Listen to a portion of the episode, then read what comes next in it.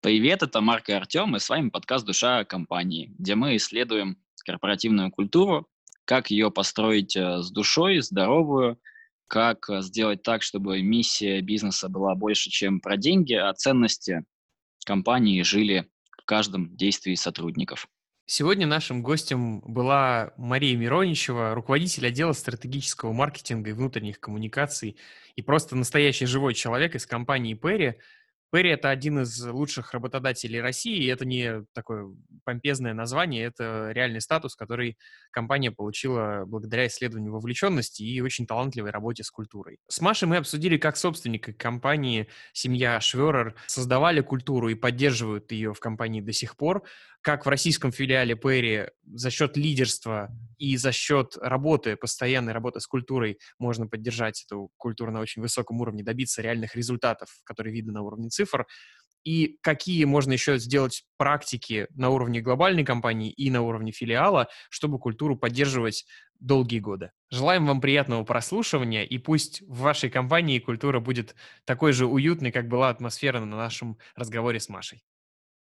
Маша, спасибо огромное, что к нам присоединилась сегодня.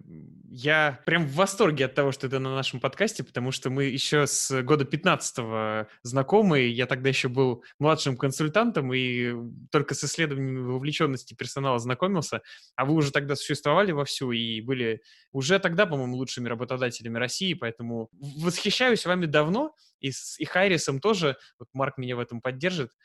Вот, так что прям добро пожаловать на подкаст. Очень, очень здорово, что ты с нами. Спасибо, Артем, большое. Мне тоже очень приятно вас видеть. И приятно, что пригласили. Надеюсь, что у нас получится интересный диалог, и мы поведаем что-нибудь интересное вашим слушателям. Я бы хотел этот диалог начать с того, что вот я когда еще приезжал к вам, помнится, сторителлинг вел и показывал, мы вместе сайт разбирали, помнишь, э, и там было написано, что компанию оставал а, Артур Шверер, и вот мы как раз обсуждали этот момент, я помню, как ты вовлекающе рассказал о том, как это все начиналось на самом деле, то есть большую историю, и у меня к тебе вот какой вопрос. Как его вклад Артура сейчас видно в компании? То есть что сохранилось от его там ценностей, вклада, который он сделал? И как это можно увидеть? На самом деле очень интересный вопрос. И я вообще, когда размышляла именно в аспекте того, что Перри это семейная компания, как связаны наши ценности. Здесь нужно, наверное, вашим слушателям сказать, что Перри это семейная компания во втором поколении. Она была основана в 69 году э, в Германии. Артуром Шверером, и сейчас она полностью находится в руках а, семьи, его детей и его жены. У него четверо детей, трое сыновей дочка. Предыстория его бизнеса, а, она родилась еще из его семьи, потому что у его семьи был тоже бизнес, связанный со строительством, но с малоэтажным строительством. А тут надо говориться, что Перри а, это широкому потребителю все-таки наверное, незнакомый бренд. Это компания, которая является крупнейшим производителем опалубки. Это тип, известная в профессиональных кругах. Это такой большой B2B производитель. На сегодняшний день у нас 10 тысяч сотрудников по всему миру, более 80 стран мира с филиалами логистическими центрами, производственными площадками. Мы достаточно крупный бизнес по масштабам Германии, средний бизнес там по масштабам многих стран. Но при этом мы такой узкоспециализированный B2B бизнес. И вот вся эта история, она началась в 69 году, когда Артур решил выйти из своего семейного бизнеса, из бизнеса своей семьи и основать свою компанию по производству. Тогда ну, идея была изначально в направлении опалубки, они решили производить бутавровые балки. И вот если смотреть на всю историю компании и как это связано с семьей и с ценностями, здесь, наверное, ну, две такие переплетающиеся линии. С одной стороны, когда Артур основывал компанию, он решил, что это будет чисто производственная компания. Он произвел определенные объемы балки, а, сбыл ее дилеру. Дилер приехал, забрал у него эту балку на реализацию. Это было где-то в начале лета. А, эту историю, кстати, нам рассказывал его сын, и, ну, так первый и единственный раз я от него ее слышала, мне показалось, что она очень интересная и очень о многом рассказывает о подходе в компании. Так, в общем, этот дилер не появился с деньгами ни в июле, ни в июне, и даже в августе. И в сентябре Артур понял, что быть только производственной компанией не получится, и надо как-то сбывать свой продукт. Положил продукцию к себе в грузовичок и поехал сам искать клиент. Как это связано с ценностями? У нас одна из ценностей задекларированная — это предпринимательский дух. И мне кажется, вот эта история, она как раз очень-очень про предпринимательский дух. Все члены семьи, они очень плотно общаются с сотрудниками компаниями, ездят по миру, участвуют в международных мероприятиях. У нас не так, что, знаешь, собственники — это где-то там небожители, а там сотрудники — это где-то здесь, э, снизов. Нет, все члены семьи, они во всех э, крупных мероприятиях, международных мероприятиях, в совещаниях, если они являются сотрудниками компании, они вовлечены, они общаются с тобой абсолютно равных, то есть ты участвуешь во встречах и можешь абсолютно равноценно, равноправно делиться с ними своим мнением, и это на самом деле очень ценно. Так вот, предпринимательский дух э, — это история одна. Вторая — это про то, что мы, в принципе, это не задекларировано в ценностях, но это вся наша суть, что мы, в принципе, семейная компания. И, знаешь, э, я когда была на стажировке в Германии по учебе, мы как раз изучали, что в Германии с точки зрения HR-подхода очень ценится, если компания семейная, у них даже есть ассоциации семейных компаний, и сотрудники предпочитают семейную компанию ВС акционерной, потому что для них семейная компания означает, что на следующий год, условно, они не продадут компанию акционерам, которые поменяют ее стратегию развития, и компания пойдет вообще куда-то там в другую сторону. То есть это определенная стабильность как для клиентов компании, так и в первую очередь для сотрудников компании. Ну и то, как разрабатывались в компании сами ценности, если говорить на групповом уровне, семья, они решили понять, ответить на вопрос, какие мы есть, и какими мы должны быть. И это действительно, знаете, вот, ну, не серии со стороны пришли, сказали, нам надо стать там клиентоориентированными, вот у нас клиентоцентричность одна из ценностей бизнеса. Это вообще ну, не совсем наша история. Вот все то, что задекларировано, я так говорю не потому, что я не могу сказать иначе. Именно потому, что это действительно так, как есть, и это отражается через всю эту многолетнюю историю компании. Наверное, она не была бы такой, какая она есть, если бы не было той семьи, этого духа семейности и тех ценностей, которые есть. При этом, если говорить про семью, мы даже внутри российского подразделения, хотя к нам собственники ну, приезжают раз в год, скажем так, в среднем, не чаще, да, то есть мы все равно от самой семьи основателей находимся немножко ну, на расстоянии, скажем так. Но мы внутри себя, мы всегда говорим «Перри семья», «Добро пожаловать в Перри семью». И это не просто какие-то декларируемые истории, это действительно ну, то, как мы ощущаем. Здесь, наверное, еще, знаете, такая история, э, я извиняюсь, что я сразу так много говорю. В этом-то и суть я подкаста. Когда... Спасибо. А, я когда пришла в Перри России в 2008 году, на тот момент как раз разгорался кризис, сентябрь 2008 у меня до этого был небольшой бизнес по промо-акциям, и все как-то стало затухать.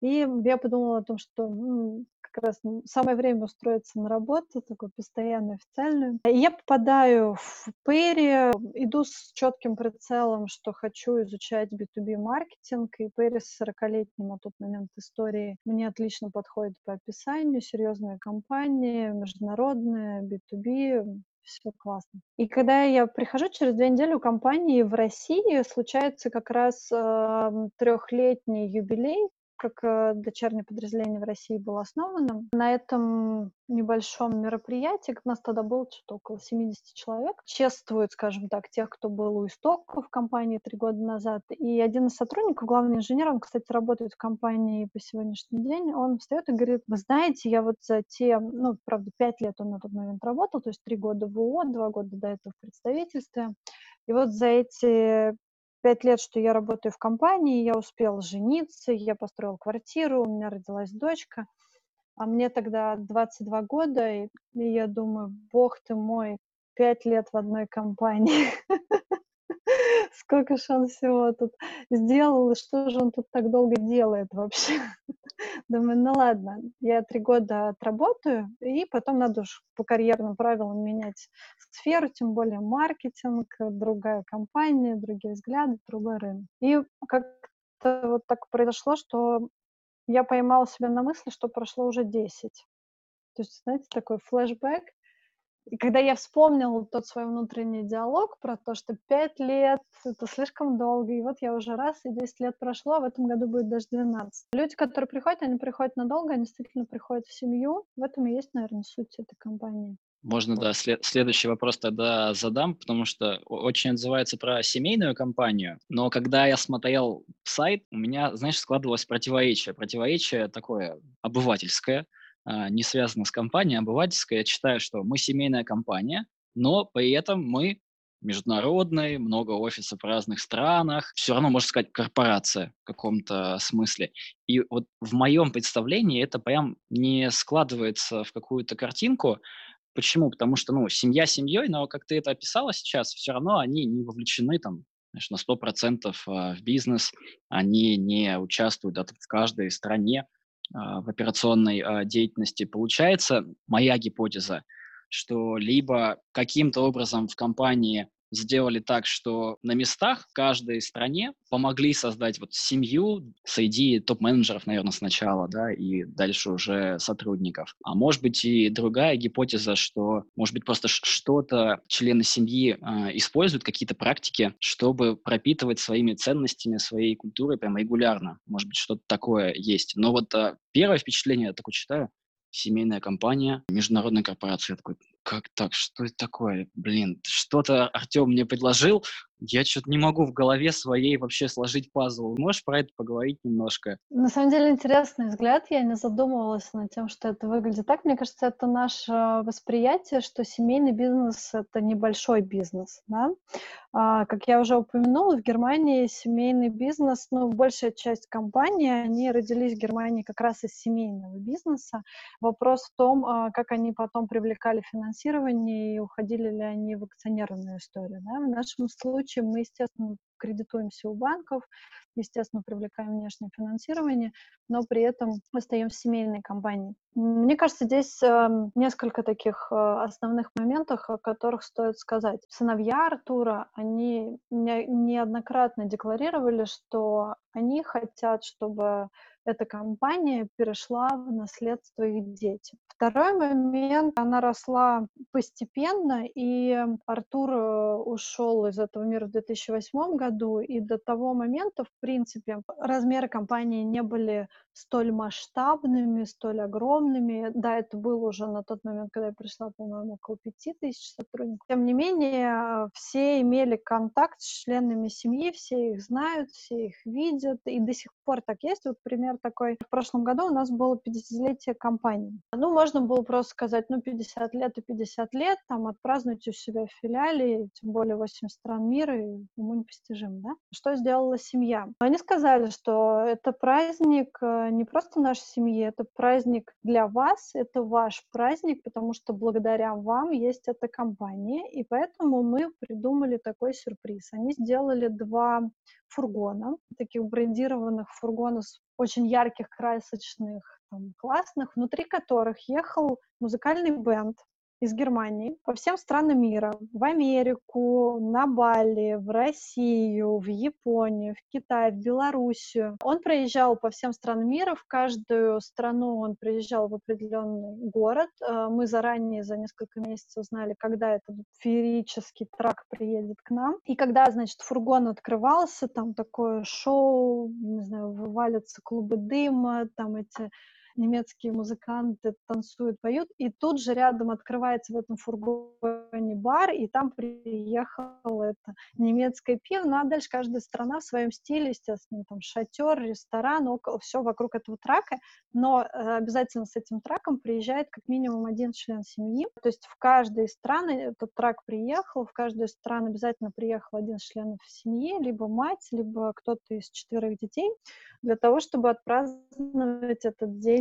Конечно, в условиях сегодняшнего 2020 года это была бы непостижимая, к сожалению, история, но вот в прошлом году мы успели, и это была реально феерия. И помимо того, если мы говорим про какие-то крупные мероприятия, у нас есть такая отраслевая крупная выставка в Баум, она проходит раз в три года. Строительная индустрия, она очень много значит. Почему? Потому что производители строительной индустрии на этой выставке раз в три года, они представляют себе свои новинки. Перри там огромнейший стенд, за неделю его проходит около 150 тысяч клиентов, 4 тысячи квадратных метров размер стенда. Для всех сотрудников, кто готовит эту выставку и кто участвует в ней в течение недели, это такой недельный марафон, после которого еще три недели надо отдыхать, потому что приезжают клиенты со всех стран мира, они с утра до ночи на этой выставке, ночью их надо развлекать, они приехали в Германию выпить пиво, отдохнуть и так далее.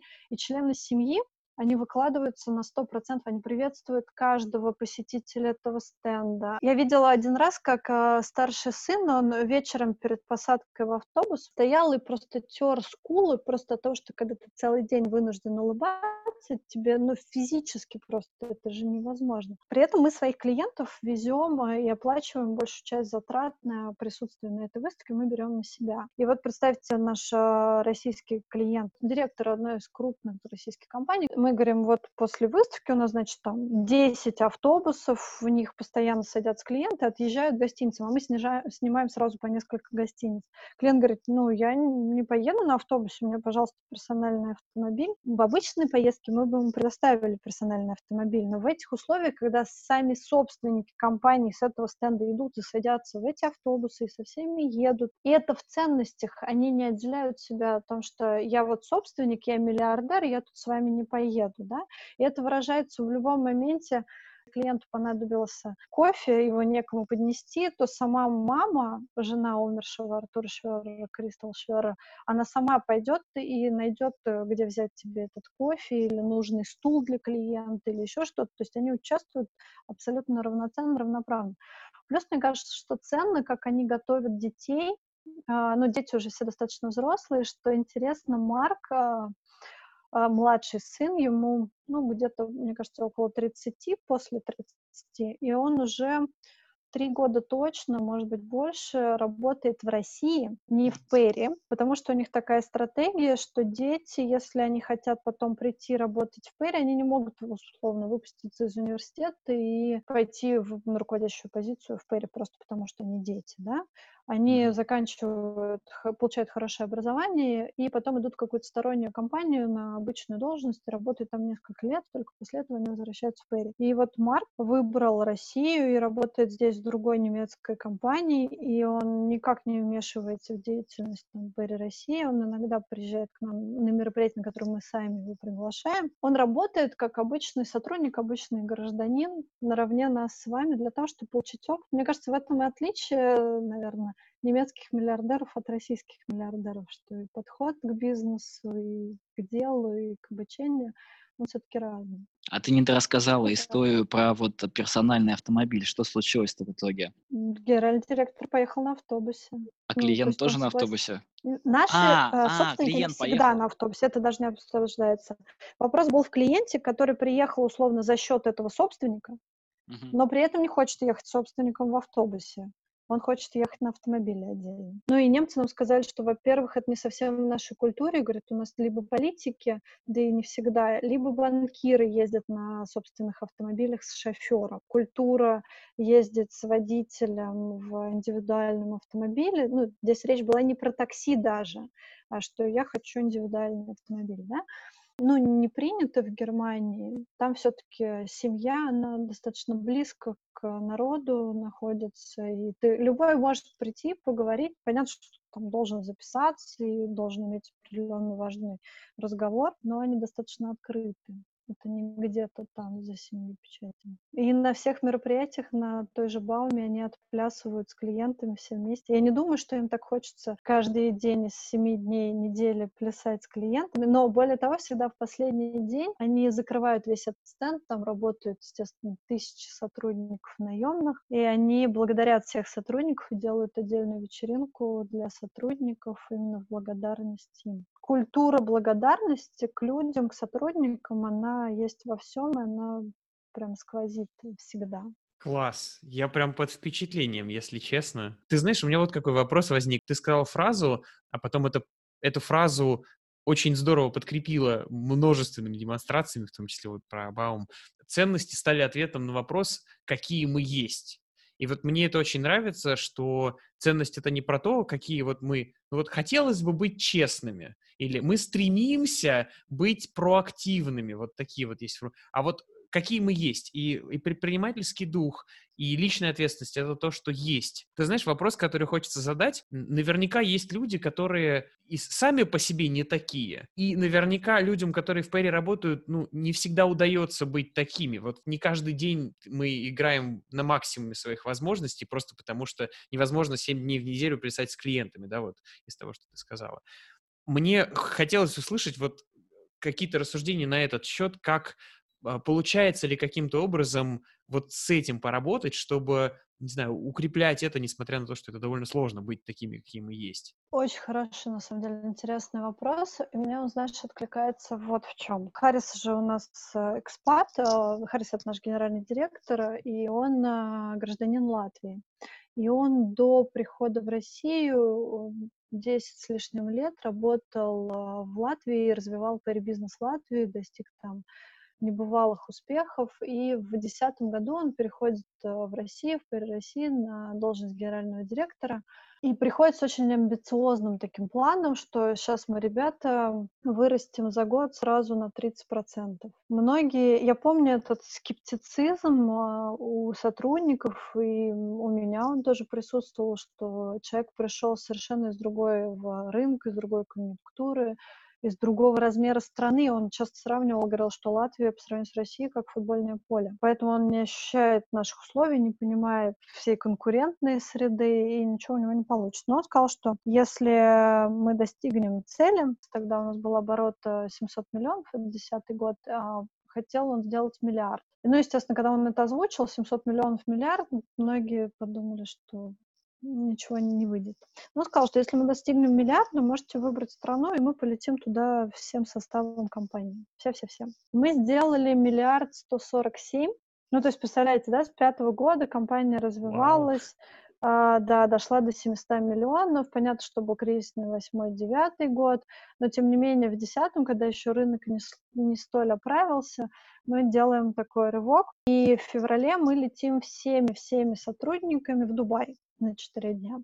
И как потом говорили складские сотрудники, говорят, я пока вот в самолет не сел, не пристегнулся, я не верил, что мы туда полетим. Но реально это случилось. И что произошло потом? Компания начала очень интенсивно расти. Мы начали открывать новые подразделения, выходить в новые регионы, мы стали активно нанимать людей, и прям прирост людей, он пошел вот из этой маленькой компании, где все друг друга знают, очень-очень быстро и активно. И сразу же в 2011 году стал острый вопрос, что когда люди приходят в компанию, и если в этой компании, а у нас на тот момент на групповом уровне еще не было, на уровне группы компаний, не было заявленных, э, задекларированных ценностей, да, если люди приходят в компанию, и им не обозначен некий вектор поведения, направления, некие ценности, модель поведения, которые приняты в компании. Во-первых, нет этого ориентира, а во-вторых, э, как говорят, корпоративная культура, она существует в любой компании. Вы либо участвуете как э, руководство этой компании, модерируете как-то эту историю, либо же она создается естественным путем, но в любом случае она есть. После ряда историй, видя, как приходящие новые сотрудники начинают копировать ту или иную манеру поведения ближайших сотрудников, ну, это естественно, что человек приходит, видит, как себя ведут другие сотрудники, начинает это копировать. Я не хочу сказать о том, что люди себя там как-то неправильно вели, но мы поняли, что нам надо понять, а что же есть тот ориентир, что у нас принято, а что не принято, и какие ценности у нас должны быть для того, чтобы нам дальше двигаться дальше и в правильном русле весь этот рост продолжать. И вот тогда в 2011 году мы вывезли всех сотрудников в Суздаль с консультантами из э, внешней компании. Мы работали над тем, это была наша такая вообще первая сессия, первая история, когда мы разрабатывали свои внутренние ценности. И мы в российском подразделении сделали это гораздо раньше, чем коллеги, по-моему, в 2015-2016 году у нас появились на уровне группы уже ценности. И они, кстати, во многом повторяли ту историю, которую мы задекларировали здесь, в России. Ну, то есть это не сказать, что это были там диаметрально противоположные вещи. Отвечая на твой вопрос, что же будет с теми людьми, которые не вписываются в эту культуру, мы, в принципе, создавали ценности и культуру компании для того, чтобы было понятно, что в этой компании что приветствуется, а что нет. И если человек, он в принципе в нее не вписывается, то он сам покинет эту компанию. Культура его так или иначе, ну не хочется говорить перемелет, это неправильное слово, да, но он сам не сможет прижиться условно, если здесь муравьи, у нас муравейник, а ты жук, да, то явно тебе не захочется жить в муравейнике, ты пойдешь искать жуков. Да? Когда, например, у нас какие-то ну, такие рабочие ситуации возникают, я своим девчонкам всегда, женский отдел, маркетинг, я всегда говорю, делай свое дело хорошо, а все остальное жизнь расставят по местам. Ну, если тебе кажется, что кто-то рядом что-то делает неверно или нечестно, да, то в нашей компании это все равно все достаточно быстро будет замечено, и жизнь расставит все по местам. Супер, спасибо огромное. Я впечатлен, если честно, тем, что у вас ценности появились до главной компании. И, и то, что они похожи были в итоге. Круто. Мы сегодня буквально у нас была встреча с коллегами из HR, из э, группы. Мы говорили о том, насколько поменялась роль HR вообще в э, группе компаний. То есть мы же исконно, в принципе, такая строительная, инжиниринговая компания. У нас основное ядро — это инженеры, у нас основной костяк — это мужчины. И кстати, когда мы получали первого э, награду по лучшему работодателю, Таун Хьюит, и нужно было сказать некую ответную речь, как обычно, когда ну, есть некий момент, когда ты можешь остановиться и порефлексировать, да, я помню очень четко тот момент, я летела в самолете, и мне нужно было эту речь подготовить, и как раз в момент хороший подумать, когда тебя никто не дергает, ты можешь какие-то вещи переосмыслить. И я пришла к такой мысли, что, в принципе, говорить о ценностях, о культуре, о миссии в компании, где 80% это мужчины, при этом это не какие-то мужчины, это мужчины со строительного образования, такие, знаете, настоящие серьезные мужики. И приходите им в 10 в 11 году начинать э, говорить такой истории, это было, это было очень смело. Не у каждого бы лидера хватило уверенности и силы, наверное, довести эту историю до конца, чтобы в нее поверили. А у нас в нее реально поверили спустя годы. Я могу сказать, что многие люди, реально даже те, кто скептичен изначально ко всему этому был, они поменяли свои отношения. И сама Перри-группа, ну, имеется в виду штаб-квартира, они тоже сделали разворот, то как раз о чем мы сегодня говорили, они сделали разворот от компании, такой инжиниринговой компании, которая все больше и больше внимания уделяет HR-вопросам, где HR становится во главу угла, а у нас Харрис просто в 2011 году, когда он пришел, он сразу сказал, что для меня HR — это ключевая функция в компании. Не коммерческий директор, не кто-то, а именно HR — это вот самый top-level — того, что должен быть в главе. И у нас, кстати, HR называется не отдел кадров, не отдел персонала, не что-то, это отдел по работе с людьми. И это прям во многом про философию. А можно вопрос вот в продолжение? Ты уже, мне кажется, даже частично на него ответила, но хочется про это спросить, потому что история понятна, что начали работать с ценностями, сделали сессию, разработали их, получается, вместе с командой. И вот Тут, знаешь, часто развилка у компании, то, что вот я вижу, то, что слышу на рынке, история такая, что одни пошли и что-то начали делать с этой культурой, пропитывать этими ценностями, ну, действительно им соответствовать, там, лидеры, топовая команда. Со вторыми что-то происходит, они эти ценности не берут, для них декларация остается декларацией, а дальше ничего не происходит. Вот для тебя смотря на, ну, на вашу историю успеха, потому что у каждой компании, наверное, свои там причины провалов или успехов, Поэтому тут, тут хочется на, на каком-то этапе, может быть, сделать какой-то рецепт. Но вот для вас, что было этими факторами? Я услышал про Харриса, что он верил в HR, что это важно. Может быть, что-то есть в этом еще? Может быть, э, лидеры команды какие-то не такие в хорошем смысле этого слова.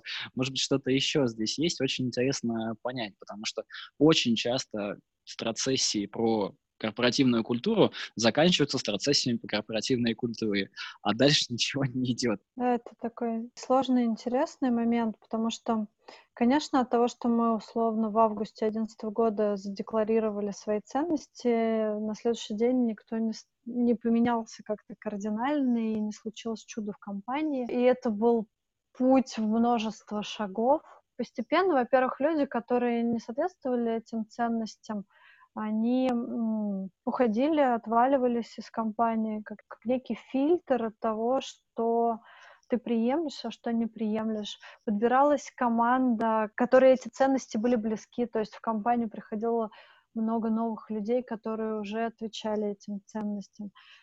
Здесь, мне кажется, конечно, Харрис э, огромнейшую ключевую роль играет, потому что его вот эта целостность, вера и напор, энтузиазм. И, наверное, такая уникальное свойство лидера, когда он, человек может вести к идее или к цели людей, которые, возможно, даже не до конца в это верят, но он один в это верит, и ему это хватает, и он за этим идет. И здесь, когда с HR из других компаний мы разговаривали, многие говорили, ну, вам легко, у вас же Харрис. Да и даже внутри с другим подразделением, когда разговариваешь, ему говорят, ну, конечно, у вас же Харрис, вам же просто. С другой стороны, и руководители, которые работают, и люди, которых собираешь команду, они тоже все равно подбираются под некую эту историю. А потом процесс в компании не очень сильно меняется, если в компании есть определенные ценности и определенные приоритеты, то есть, как бы, когда вы понимаете свои ориентиры, понимаете, какими вы должны быть, процесс представить. Потому что у нас стало постепенно-постепенно вводиться очень-очень много всего про людей. Мы стали мерить вовлеченность, мы делаем замеры по удовлетворенности работы там, внутренних клиентов друг с другом. У нас есть переговор по развитию с сотрудниками, у нас есть по библиотеку, у нас есть огромнейшее количество мероприятий для сотрудников.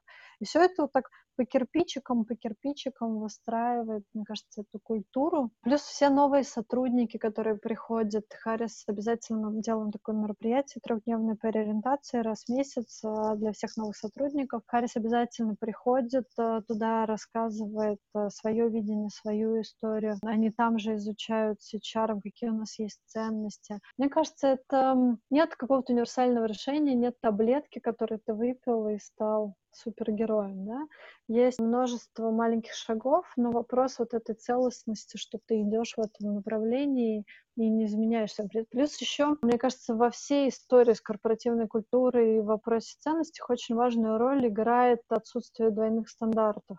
Если только сотрудники видят некую фальш со стороны руководства в отношении этих ценностей, то можно сразу ставить крест на этой истории и дальше ее не продолжать. Потому что декларировать и не выполнять это, просто абсолютно бессмысленно. Ты можешь какие угодно красивые плакаты повесить, но это все не будет работать. Как же это отзывается? Мы вот недавно с Марком это обсуждали как раз, и были у нас примеры даже, в первом подкасте делился даже, что бывает часто поговорить просто о какой-то теме, там, будь то ответственность или инновационность, а потом просто оставить это на уровне разговора. Очень здорово, что у вас это осталось, ну, сохранилось на уровне разговора и перешло в действие. Меня очень привлекла фраза про отсутствие двойных стандартов, и хочется узнать побольше, а как убедиться, что этих двойных стандартов нет. Про отсутствие двойных стандартов здесь, наверное, надо порефлексировать. У меня есть такие флешбеки, когда мы замечали поведении некоторых сотрудников либо руководителей э, двойные стандарты в отношении определенных принципов. Мы во многом работаем по методологии Адизеса. Там такой совершенно четкий подход к выявлению проблем в организации и сортировке этих проблем. И там говорится о том, что вот эти культурологические проблемы в виде двойных стандартов — это результат внутренней проблеме в бизнес-процессе, либо где-то внутри структуры компании. Поэтому надо решить вопрос в структуре либо в бизнес-процессе, и тогда решится вопрос в двойном стандарте. Ну, если, конечно, это касается там, персонали какого-то конкретного человека, и это такой уже HR-плоскость, да, соответствует вообще и нужен для такой человек компании. Плюс еще мне кажется, что важно давать обратную связь, и человек должен знать о том, что приветствуется в компании, что окей, что не окей, да. Такие ситуации с двойными стандартами, их подсвечивать, показывать человеку и говорить о том, что у нас так нельзя. Каждый человек имеет право на ошибку. Вопрос в том, если он делает одну и ту же ошибку дважды и не делает для себя выводов из этого урока. Вот это плохо. Очень отзывается про двойные стандарты, очень интересно про изменение бизнес-процесса. Там, конечно, такая тонкая грань есть между тем, это персонали все-таки виноваты простите за мое слово ужасное, токсичное, ответственное, да, там что-то с ними не так или с бизнес-процессом не так, можно в этом покопаться. Но у меня вопрос, наверное, другой. Я вижу, что время там уже тикает. Хочется какие-то такие заключительные вопросы задать. У меня один почему-то родился в голове. Я тебя наблюдаю и слушаю, э, хочется про это спросить. Вот если бы тебя сейчас где-нибудь спросили, чем ты больше всего гордишься в компании, да, вот э, про корп-культуру, про миссию, про ценности, про отношения, про команду, про HR, про коммуникации, то что бы ты ответила, вот, топ-1 или топ-3, можно топ-20, зависит от времени. Поделись. Вот если похвастаться, знаешь, прям вот, вот хочется кому-то похвастаться. Я горжусь э, тем, что люди растут. И для меня это прям самый главный драйвер э, того, что даже если человек потом уходит из команды или из компании, если он уходит, став лучше, и уходит в лучшую позицию для себя, в лучшую компанию для себя, я считаю, что значит мы сделали что-то в этой жизни хорошо, значит все не зря. Мне еще вспоминается здесь, почему про семейную компанию, да, потому что сотрудник, я вообще до того, как у меня появился свой ребенок, да и сейчас также во многом воспринимала своих сотрудников как своих детей. И это пошло из той истории, что когда у нас был предыдущий генеральный директор а, Владимир Кузьмин, тоже потрясающий человек, когда мне брали первого сотрудника в команду, он мне дал совет, который я запомнила на всю жизнь. Он сказал, что мой тебе совет — никогда не дружить с твоими подчиненными. Подчиненные вообще, конечно, не очень хорошее слово, но дружить с сотрудниками, потому что они как твои дети, они всегда будут проверять грань дозволенности. Мне тогда в 22-23 года сложно было понять, как же дети проверяют грань дозволенности. Сейчас я это более чем понимаю. Но я это очень-очень хорошо запомнила и такую внутреннюю зарубку на всю жизнь себе поставила, что вот эту грань переходить в какие-то дружеские там отношения в взаимоотношениях э, нельзя. Но тем не менее я все равно чувствую вот это отношение внутри команды, что я их воспринимаю как своих детей, которых ты должен вырастить. В какой-то момент они упорхнут, наверное, из твоего гнезда, придут новые птенчики. Глобально это все про то, что люди растут, и ты гордишься их результатами. Ну, это, наверное, такая гордость любого руководителя, особенно HR-руководителя, что ты как директор школы набираешь учеников, потом они вырастают, уходят, и ты гордишься их успехами. Я на самом деле очень искренне люблю Перри, и говорю это не потому, что там где-то... Я всегда это говорю, но, наверное, если бы я не любила, я бы не работала здесь 12 лет, и несмотря на все поступающие предложения, действительно не хочется уходить, и хочется продолжать развиваться здесь, тем более, что возможность тебе дают, и это здорово. Это, это очень сильно откликается и про директора школы, и про отношение как к детям. Потрясающе. Спасибо тебе большое. Можем подводить итог. Я думаю, что все, что мы хотели, прям, знаешь, так по Паретто 80% мы точно записали, это есть, задокументировано, можно там дальше копаться и еще что-то углубляться, может быть, будет еще такая возможность э, у нас. В заключение, может быть, что ты хочешь э, сказать, может быть, что-то мы упустили из беседы, если есть, то добавь. Я хочу пожелать каждому слушателю вашего подкаста, чтобы он нашел работу, на которую ему каждое утро хочется вставать и идти потому что 70% людей в нашей стране, как показывают исследования, вставая по утрам, не хотят идти на свою работу, и если бы им платили деньги, туда не надо было ходить, они бы туда не шли. Мне кажется, когда Владимир Владимирович объявил всю эту историю с нерабочими днями, что вам заплатят, но вы только дома должны сидеть, у многих, наверное, кому заплатили и дома надо сидеть и не работать, сбылась мечта. Но на самом деле, мне кажется, это не то, как хочется проводить 10 часов в сутки и львиную часть своей жизни, поэтому